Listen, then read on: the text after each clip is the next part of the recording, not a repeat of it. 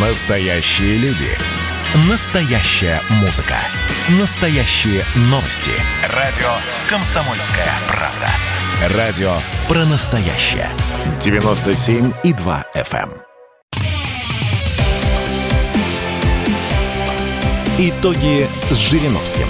Каждую пятницу на радио «Комсомольская правда» Владимир Вольфович раскладывает по полочкам главные события уходящей недели. Здравствуйте, дорогие друзья! Приветствуем вас в эфире радио «Комсомольская правда». Меня зовут Валентин Алфимов. Рядом со мной Владимир Жириновский, лидер ЛДПР. Давайте подводить итоги недели. Здравствуйте, Владимир Вольфович. А, главная тема этой недели, конечно же, пресс-конференция Владимира Путина. Большая пресс-конференция, которую он дал накануне. Ваше мнение, как вам пресс-конференция? Мне кажется, слишком много э, по времени. Это тяжело. Главе государства никто так не делает. Четыре с лишним часа да и вопросов много. Очень часто они дублируют друг друга, а бывает вообще э, лишнее, как вопрос от э, матери с ребенком из Башкирии.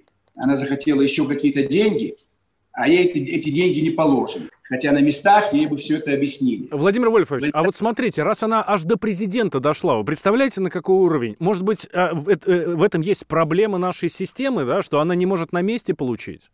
Информацию, есть, там, деньги. Но в данном случае она напрямую вышла. Ей хочется выйти напрямую сразу на президента. Сразу после того, как в интернете вычитала, никуда не стала обращаться. Она должна была обратиться в Департамент социальной защиты города Кумертау. Если ее это не удовлетворяет, обращается в администрацию Министерства социальной защиты Башкирии. Не получается главе республики Рафик Хабиров, а уж потом президенту страны. Но она торопилась, потому что это были деньги якобы за октябрь-ноябрь. И она боялась, что вообще их не получит. Эти деньги не положены, это была фальшивая информация э, в интернете. Там была информация, что вообще всем положено по 100 тысяч. Специально запускают, чтобы взволновать людей. А это зачем? Вопрос, зачем? Чтобы поднять вот. социальное, социальное недовольство, социальное негодование, да? Ну, естественно, люди думают, ой, нам 100 тысяч не дают этого ни, ни, ничего, никаких решений не принималось. Или дайте еще деньги. Все деньги выделенные, это триллионы рублей, все из Москвы ушли, но действительно где-то, может быть, на каком-то этапе э, до кого-то не доходит. Бывает так, что человека в реестре нет, поэтому он ничего не получает. Или там что-то еще, какие-то вопросы. Когда деньги идут в период пандемии, и это решение президента или председателя правительства, должен быть определенный значок по движению этих денег гражданам. Например, деньги от президента, деньги от правительства. И он, эти деньги идут без остановки. Как на железной дороге есть понятие курьерский поезд. Все стоят, товарные, пассажирские, скорые, все стоит. И курьерские все пропускают, пропускают. Так и здесь. Э, надо ввести правила, по которому деньги, которые выделенные указом президента, шли в ускоренном варианте, без остановок. И тогда не, не будет, так сказать, наказывать иногда. Нерадивый чиновник, если он знает, что нужно было выплатить в этой, этой семье, и он несколько дней, а то и недель тянет, это нужно делать. Приятно, что президент хорошо отозвался о бывшем губернаторе Хабаровского края Фургал Сергей Иванович. Но почему? Э, инфо... Кто скрывал информацию о его прошлом? Если бы все знали, что у него там было, 2004 год и еще раньше, его бы никто не избрал бы губер... депутатом трижды Госдумы, а тем более губернатором. То есть ответственность здесь лежит э, на правоохранительных органах Хабаровска того периода, 15-20 лет назад, которые скрыли информацию. Президент дал разъяснение по поводу журналиста Ивана Сафонова, потому что некоторые журналисты не могут понять, что он его дело рассматривается не в связи с журналистской деятельностью, а его работа как советник в государственной структуре, где он имел доступ к секретной информации и ее много лет передавал за деньги спецслужбам Чехии и других натовских стран. А Колесников из коммерсанта начинает защищать, да я его знаю, он честный парень, знаю его отца. Как ты можешь знать Колесникова? Так они работали сейчас... вместе, Владимир да. Вольфович, они работали вместе в коммерсанте. Согласен. И он там работал. Но это же не означает, что вы на работе друг друга видитесь за чашечкой кофе, а что ты с ним идешь везде по жизни. А он поехал вечером на встречу с представителем э, чужой спецслужбы. Поэтому здесь э, президент дал разъяснение, и это правильно все. По Эрдогану правильное разъяснение. Потому что мы иногда э, не все можем знать, иногда мы, так сказать, делаем более негативные выводы. В конце концов, пусть Эрдоган помогает Баку. Пусть помогает. Но когда там турецкая армия окажется, что тогда скажет руководство Баку? Так ведь уже было. Сто лет назад турецкая армия пришла в Азербайджан. Всех ограбили, изнасиловали. И азербайджанцы ждали, не могли дождаться, когда ее выгонят турок оттуда. Красная армия пришла, 11-я Красная армия под руководством Серго Джаникидзе взяла Баку и выгнали турок оттуда. Владимир Вольфович. А потом их из Армении выгнали, Владимир из, Вольфович. из Грузии выгнали. Везде была установлена советская власть. А турецкая армия же сейчас уже в Баку. А Эрдоган же принимал там парад победы э, над Карабахом. Ну, это э, такие символические. Это как рота почетного караула. Если туда придет третья турецкая полевая армия, или хотя бы одна дивизия, тогда действительно можно сказать, что на территории Азербайджана введены воинские части турецкой армии. А это такие у нас... У нас тоже э, 24 июня был парад, посвященный 9 мая. Там со всего мира приехали э, солдаты, китайские, там, не знаю, и монгольские. Это просто э, как бы роты почетного караула. Хорошо, на это обращать внимание не будем. У нас есть депутат молодой, Власов. Брик- Самый молодой в мире депутат. В мире. Это, Да. же, это же гордиться этим надо. Мы Он в гордимся, Максимовичем, Байден, мы Им гордимся. под 80 лет всем. А в России очень молодой депутатский корпус. У нас Кстати. есть тоже он Чельгаров, там, не знаю, э, Бортко и Терешкова. Кстати, им разрешили не ходить на заседания, ибо у нас очень большая опасность Да. заражения. Владимир Но, тем не менее, Владимир наша... э, что касается Власова, что касается А? Власова, что касается Власова, смотрите, Да. президенту задавали вопрос про молодые партии, про молодых э, депутатов, про молодых Да. политиков, и не пора ли, э, скажем так, более зрелым, некоторым даже откровенно уже престарелым, освободить место для более молодых? Вот здесь что скажете? Как раз и Путин, кстати, ответил, но правда он сказал, что это не мы решаем, не власть, а Да. народ решает. Что вы Правильно. думаете по этому поводу? Правильно. Это отвратительный вопрос. Он просто идиотский вопрос. Как может журналист предлагать убрать кого-то и вместо этого поставить... Это что? Это жерка. Это что? Какие-то пирамиды. У нас же демократия. Царь этого не позволял себе.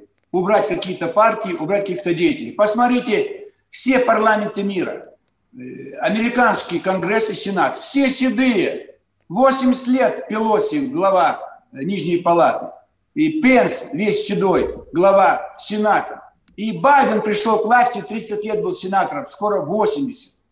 Именно депутаты, умудренные жизнью, могут внести свой нужный вклад э, в правильное законодательство. И, я с вами согласен.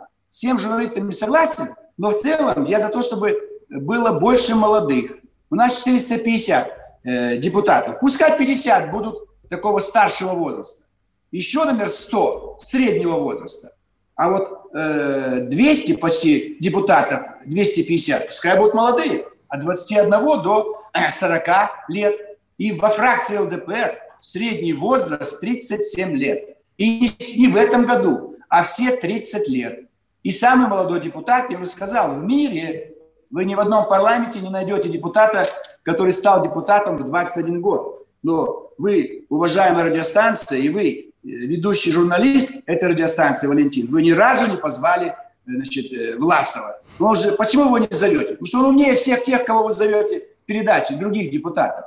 И вот им неудобно, тем депутатам, ибо они не смогут ответить на многие вопросы. Владимир Вольфович, Справедливо. Э, смотрите, Это- мы э, Так. с вами говорим про пресс-конференцию и Да. про международку э, мы уже поговорили, и про ну, глупые вопросы, откровенно глупые, да. Но смотрите, большую часть пресс-конференции все-таки задавали вопросы про рост цен, например, да, а, наш Александр Гамов, обозреватель комсомолки, задавал эм, вопрос про рост цен, про а, поддержку бизнеса. Вот здесь вот как вы оцените слова президента и м, как государство работает в этом направлении?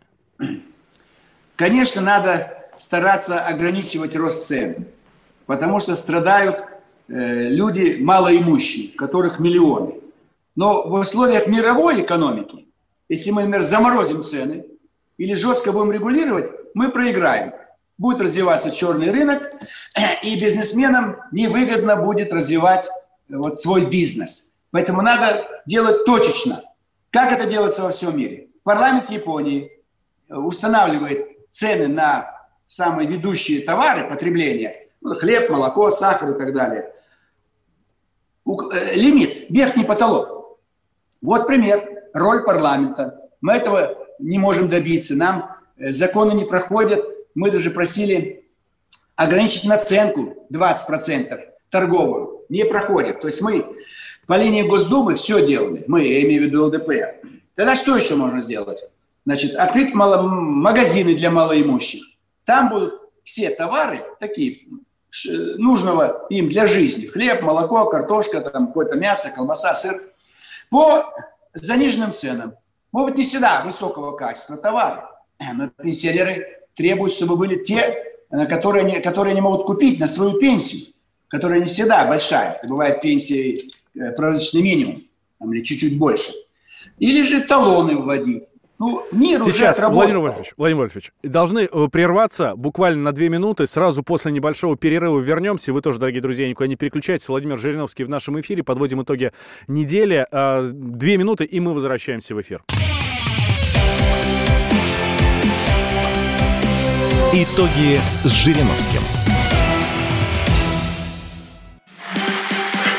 Про общение, про обмен информацией, эмоциями.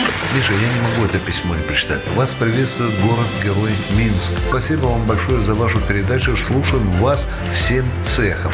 Так, ну вот такой вот э, наш соотечественник из Пекина привет передает. Вот, э, но мы, с другой стороны, очень рады, что нас в Грузии слушают.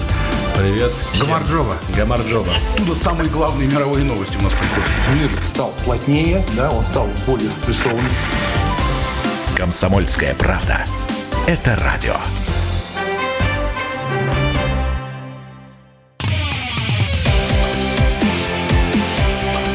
Итоги с Жириновским. Каждую пятницу на радио «Комсомольская правда» Владимир Вольфович раскладывает по полочкам главные события уходящей недели. Итак, мы возвращаемся в эфир радио «Комсомольская правда». Я Валентин Алфимов. Рядом со мной Владимир Жириновский, лидер ЛДПР. Мы подводим итоги недели.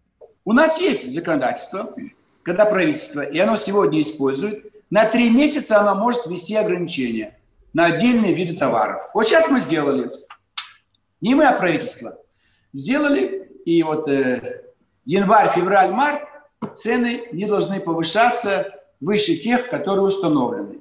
Потом есть понятие картельный сговор, когда поставщики товаров и посредники, скупщики сговариваются и ставят самую высокую цену, чтобы быстрее обогатиться. Здесь пускай работает Федеральная антимонопольная служба. Мы ее критикуем 20 лет. Мы ни разу не видели вмешательства настоящего Федеральной антимонопольной службы. Я так думаю, что не зря, не зря Артемьева убрали с руководства этой службы. Вот рычаги. А когда картельный сговор, не только антимонопольная служба имеет право жестко отреагировать, но и следователи могут заняться. Поэтому все инструменты известны. Но, к сожалению, машина наша бюрократическая не всегда быстро срабатывает. Вот если бы у нас везде были бы такие губернаторы, как от ЛДПР, Хабаровский край, Дегтярев, да, Смоленск, допустим, Островский, Владимирская область, э, значит, Сипягин. Вот смотрите, как мы регулируем цены в Смоленской области. Это наше ноу-хау. Как только Островский стал губернатором, он немедленно открыл рынок новый, отдельный, стоящий смоляне для смолян. То есть там продаются товары только со стороны производителей, живущих и работающих в Смоленской области. И там сразу цены стали ниже. Кто мешает так сделать по всей стране? Кто? Кто разрешил закрывать колхозные рынки? Мы, ЛДПР, всегда выступали против. Позакрывали по всей стране 80%. А в торговых сетях, которыми руководят иностранцы, там цены вздувают.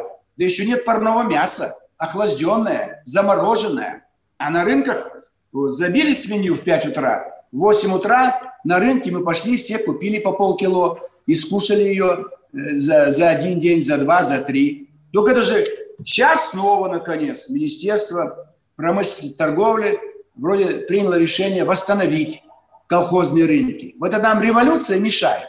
Как большевики заразили нас революцией. Открываем, закрываем, реформируем, отпускаем, не отпускаем, не выпускаем. Не мешайте работать. Вот лозунг ЛДПР. Мы всегда его выдвигали. И лозунг «назад в деревню». Вот только сейчас поехали. Когда э, пандемия, так сказать, прижала, э, горожане поняли, надо жить за городом. И там воздух чище, вода чище, там тише, и там нет контакта, там нет лифта, там нет соседей во дворе. Но только сейчас, сколько лет прошло, мы, ЛДПР, единственные в стране и в мире, уже 20 лет ведем пропаганду отказа от рукопожатий. Посмотрите, смешно, Макрон заболел. Но он всю осень э, кулачками здоровается со всей Европой или локтями. Он заразил сейчас всех руководителей европейских стран. А Джонсон первый переболел, Трамп переболел. Все руководители западного мира переболели. А вот э, граждане, смотрите, Владимир Вольфович, а Путин говорит, что он не привился, потому что он не попадает в вот эту возрастную категорию до 60, да? И э, граждане-то не особо хотят прививаться. Сейчас по опросам только 25% э, готовы пойти поставить себе прививку.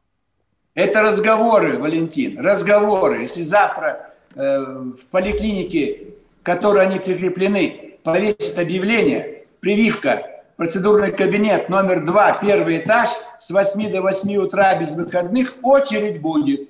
Просто их нет. Поэтому они, ведь наши люди привыкли против власти, против царя, против советской власти, против Ельцина, сейчас против этой власти. Это заложено у нас.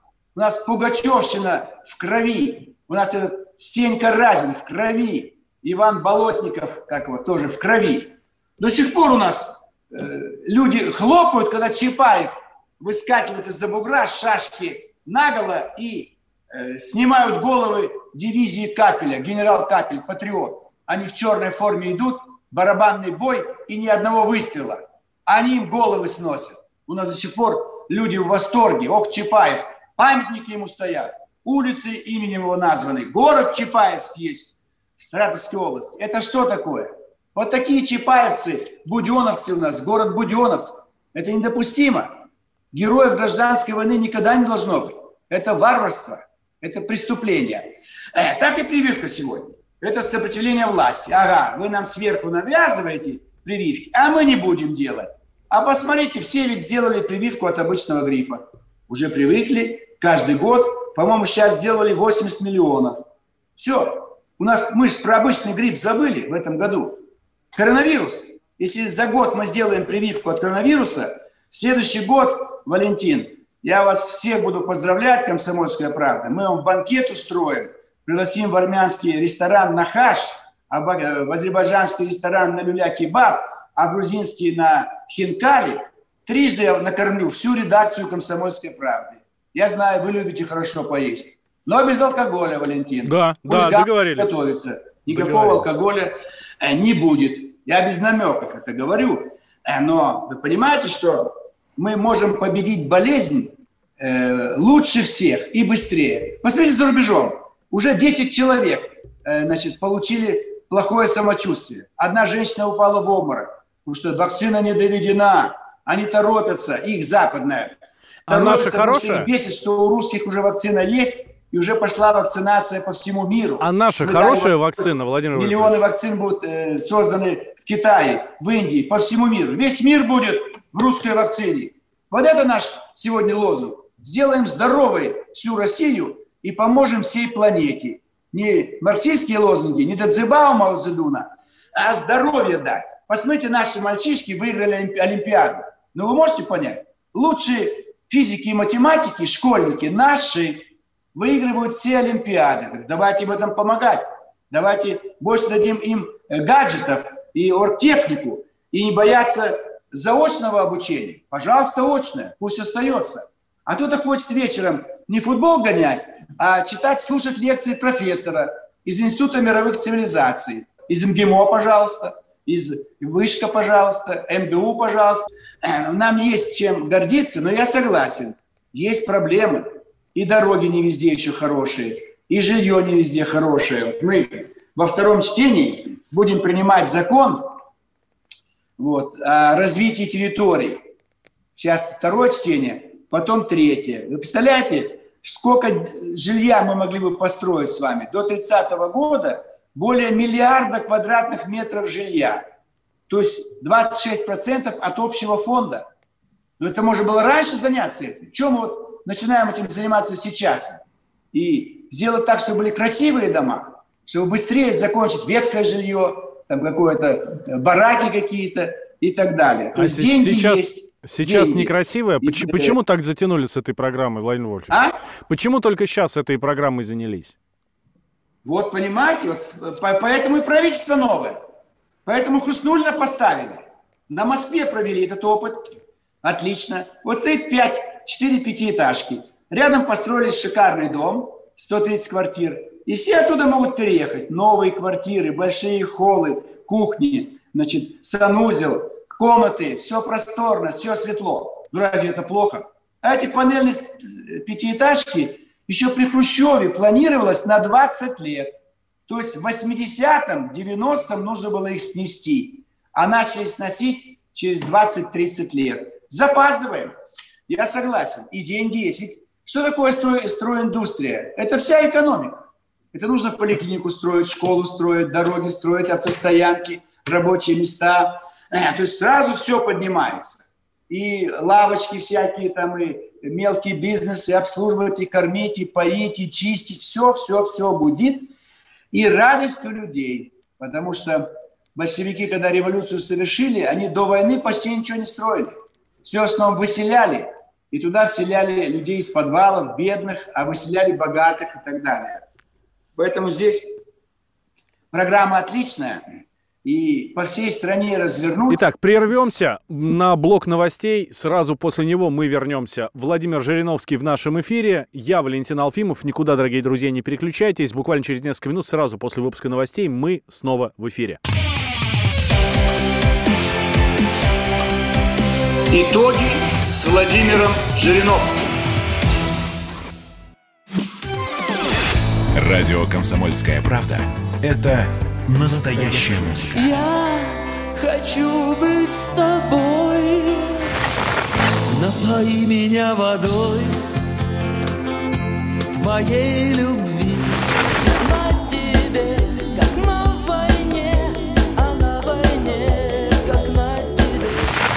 Настоящие эмоции Это то, о чем я, в принципе, мечтал всю свою сознательную жизнь. и настоящие люди.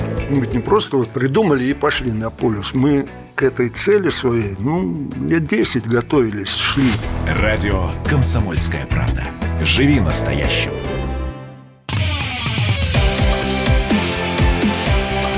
Итоги с Жириновским. Каждую пятницу на радио «Комсомольская правда» Владимир Вольфович раскладывает по полочкам главные события уходящей недели. Итак, мы возвращаемся в эфир радио «Комсомольская правда». Я Валентин Алфимов. Рядом со мной Владимир Жириновский, лидер ЛДПР. Мы подводим итоги недели. Ведь у нас стройматериалы самые дешевые в мире. Они все наши.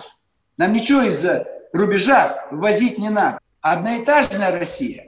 Давайте давать земельные участки с обустройством, канализация, вода, электричество, газ. И дайте кредит на 10 лет, и люди построят себе нормальное жилье. Это же будет борьба с эпидемиями. Они могут долго длиться. Уже в Британии появился новый вирус, более злой. В Индии появилась какая-то болезнь, не могут поставить диагноз. Поэтому желательно большинству граждан по возможности, я согласен, не все могут, переезжать за город. Ну и давайте новое жилье давать через коттеджи, строить в лёжку. Пусть будут многоквартирные, это экономически выгоднее. Но граждане имеют сбережения. Там, по-моему, сколько там, не знаю, эти, э, триллионы рублей лежит на, на книжке у граждан. Ну, так они готовы вложить. Но куда-нибудь вкладывать. Давайте вот это вот жилье им дадим в рассрочку. Они эти деньги и запустят. Но они пускай въезжают туда, чтобы они не боялись значит, э, э, быть обманутыми дольщиками. Все через банк делать. Чтобы банк застройщику давал деньги только по факту, когда дом построен. Но еще лучше, когда они сами наймут рабочих, сами будут контролировать. Это им обойдется дешевле, никому никакой процент платить не надо. а вот рабочие. Э, каждый рабочие. пятый метр будет новым. Да, в нашей Владимир стране Вольфович, Владимир за ближайшие Вольфович. 10 лет. Вот вы говорите И- про рабочих, про стройки, массовое жилье, массовые стройки. А кто строить будут? будет? У нас сейчас на стройках одни гастарбайтеры работают, а из-за коронавируса их в два раза меньше стало. Все поразъехались. Вот, вот, видишь, Валентин, уже стало меньше в два раза. А из тех шести, которые остались у нас, пять Да, не миллионов, зарегистрированные. Их тоже можно будет отправить на родину. Но если нам нужны какое-то количество, пусть работают. Но почему не повесить объявление в Смоленске, Владимир, Псков, Иваново? Требуются рабочие на стройке Москвы. Зарплата 60 тысяч, жилье предоставляется. Завтра будет очередь у вас. Нигде, ни в одном городе России нет такого объявления. Даже в Москве нету. Покажите мне объявление. Требуются рабочие. Вы говорите, не хватает рабочих э, на стройках Москвы. Так вы вешаете объявление. В Москве полно безработных. Они пойдут работать. Ну, мы же объявления не, не делаем. Потому что кому-то выгодно иностранная рабочая сила, чтобы платить в два раза меньше. И никакой социалки. Поэтому здесь надо навести порядок. А их не будем обижать, среднеазиатских рабочих. Мы дадим им возможность на месте дома производить то, что мы их, у них купим на корню. А вот сейчас бы министр сельского хозяйства или министр внешней торговли, у нас такого нет министерства, надо создать, сказать, Средняя Азия, вот покупаем у вас всю новую капусту, в марте будет уже капуста нового урожая, клубнику в марте будет в Таджикистане, вот так, по такой-то цене, и вам даем вперед, не задаток это будет, а предоплата. И потом по факту отгрузки за все заплатим. Мы всю шерсть у вас скупим, все мясо скупим у вас, все овощи, фрукты и весь хлопок, ну все у вас купим. Так сидите дома и производите это все. А мы поездами, рефрижераторами, грузовиками, фурами все у вас вывезем. У нас дорога до Дюшанбе идет, до Ташкента, до Ашхабада, и поезда идут. Так давайте все это делать. Поездами, самолетами, фурами все у них вывозить. Это кто-нибудь делает? Никто. Вы говорите, не хватает рабочей силы. Да мы не пускаем рабочую силу. Русские со всего мира и соседних стран, особенно Украина, Белоруссия, Прибалт, готовы приехать. Не пускают наши чиновники. Кому-то выгодно, чтобы русские были людьми второго сорта там, ближайших у наших соседей. Люди хотят работать. Паспорт не даем. Очередь сделали туда, Сахарова, Новая Москва. Да я туда не могу добраться, доехать на скоростной машине с мигалкой. Русские ночью стоят в очереди, чтобы попасть в ведомство, в котором соберут тысячи бумаг и через 8 лет дадут паспорт. Это не позор разве? А разве не позор Госдума отклонила закон о геноциде русских в пятницу? Это что такое? Три года закон валялся в комитете по законодательству, депутат Крашенинников. А теперь нам отказали в принятии закона, якобы противоречит Конституции. Владимир Вольфович, Вот у нас Да. а, вот крайне мало времени осталось, да? Давай Да. еще одна тема очень важная. Давайте немножко в будущее заглянем с вами. Э, про- Всемирный банк дает прогноз, что у нас вырастет бедность на 14%. А, Соответственно, наши а, граждане стали есть больше хлеба, потому что стали есть меньше других продуктов. А вот э, тут накануне вот с э, экономистами мы говорили, они говорят наоборот, что в следующем году, что мы восстановимся от коронакризиса быстрее, чем все остальные, и к концу следующего года уже не будет никаких последствий, а весь мир еще 2-3 года, значит, будет это все дело переживать. И что вырастем мы? Ну, Россия вырастет именно в экономическом плане намного больше, чем все остальные страны. Типа у нас лучшие условия. Мы лучше справились. Как считаете? Да, у нас есть все условия быстрее понизить все негативные последствия, которые вызвала и экономический кризис, и пандемия, и курс рубля, и скачки цен на нефть, газ и так далее. Мы в первую очередь быстрее оздоровим собственную страну, заработаем на продаже наших лекарств, нашей вакцины. И самое главное, конечно, э, быстрее рабочие места, быстрее повышать зарплату. У нас инфляции не будет, если мы дадим больше денег нашим э, пенсионерам. Вот мы бьемся за то, чтобы была индексация пенсии работающим пенсионерам. Это их будет стимулировать. То есть у России больше возможностей. Мы должны надеяться на то, что у нас, наоборот, будет уменьшаться количество бедных. К 30 году количество бедных будет в два раза меньше, чем в 2020 году. Поэтому пусть нам мрачные прогнозы не дадут. Э, все плохое уже совершилось. Карабах заглох, на Украине будут уничтожены любые диверсионные группы и попытки э, спровоцировать вооруженный конфликт. Значит, Ближний Восток, все, что можно, сделали. Уже была арабская весна, теперь там осень э, демократическая наступила. Поэтому ничего нового Байден не сможет сделать. Он будет тихо сидеть в овальном кабинете и помалкивать. Поэтому у нас в России такие ресурсы, это конфетка. А если бы мы сохранили Советский Союз, мы были сегодня самой ресурсной страной. Знаете, сколько нефти и газа Узбекистан, Туркмения, Азербайджан, Казахстан. Это же все наше было общее богатство. Уран, золото. Сколько всего у нас было, представляете? Мы до сих пор посчитать не можем. Э, Мы были самым богатым государством. Это Горбачев, он хоть понимает, что он натворил? Какая перестройка к черту? Какой там Рейган и Буш-старший? И ездить к ним не надо было. По стране поезжай. Давай КПСС превратим в две партии конкурирующие. Давай уберем республики. Давай больше прав всем регионам. Давай больше прав всем предприятиям. И засверкает страна. И сегодня Мишустин, это очень динамичный э, премьер-министр, он конфетку сделал из Федеральной налоговой службы. Вот пускай он такую же конфетку сделает из всей нашей экономики. Условия есть, люди есть, талантливая молодежь, деньги есть. Давайте, засучив рукава, работать все на любом участке. И не мешайте молодежи, и не, не надо значит, не уважать старших. Они могут еще работать.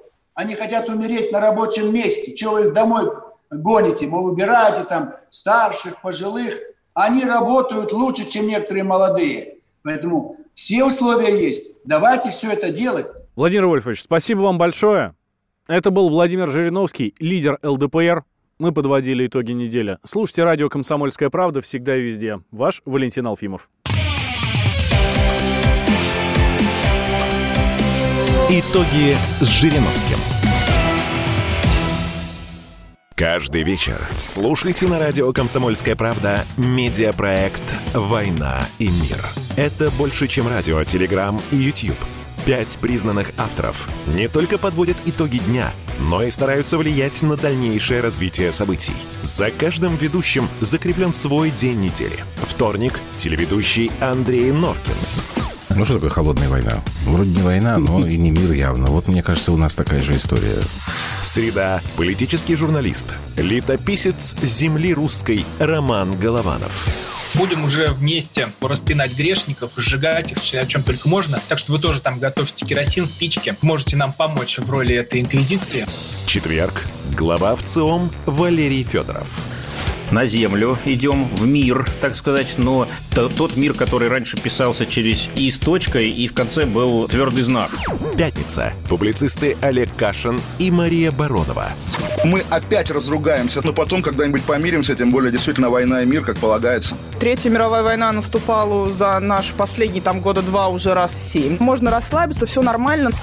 Ну а по понедельникам рулевым «Войны и мира» становится специально приглашенная звезда. «Война и мир». Слушайте каждый будний день с 6 до 8 вечера по московскому времени.